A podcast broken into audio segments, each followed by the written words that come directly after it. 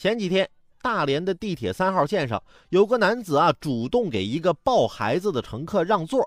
由于啊被让座的乘客落座之后没有表达感谢，引发了男子妻子的不满，认为啊他不应该让座，夫妻二人就发生了争吵。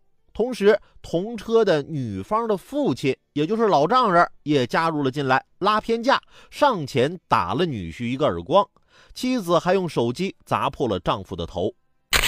给人让个座，咱是发扬风格，是为了听人感谢的吗？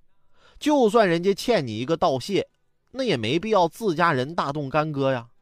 可见这做女婿的平时的家庭地位，能和这样的妇女成一家人，也真是难为这大兄弟了。当年结婚的时候，我的岳父啊就曾经语重心长地告诉我：“海鹏啊，虽然咱是庄户人家，但俺知道。”俺这闺女啊，脾气大，以后要是有冲突啊，你就往我这儿来，只要有我在，绝不让她伤害你。我一直牢记我岳父的这番话，但凡我媳妇儿想跟我动手，我马上就去我岳父家里避避。媳妇儿追来了也没用啊。岳父一使眼色，我就屁颠屁颠的跟在他后边。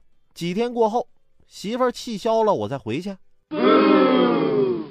直到昨天。我无意中听到他俩打电话，我岳父打电话跟我媳妇说：“家里后天就要割稻子了，你赶紧找个茬子闹一下，别让女婿溜了。”都是套路啊！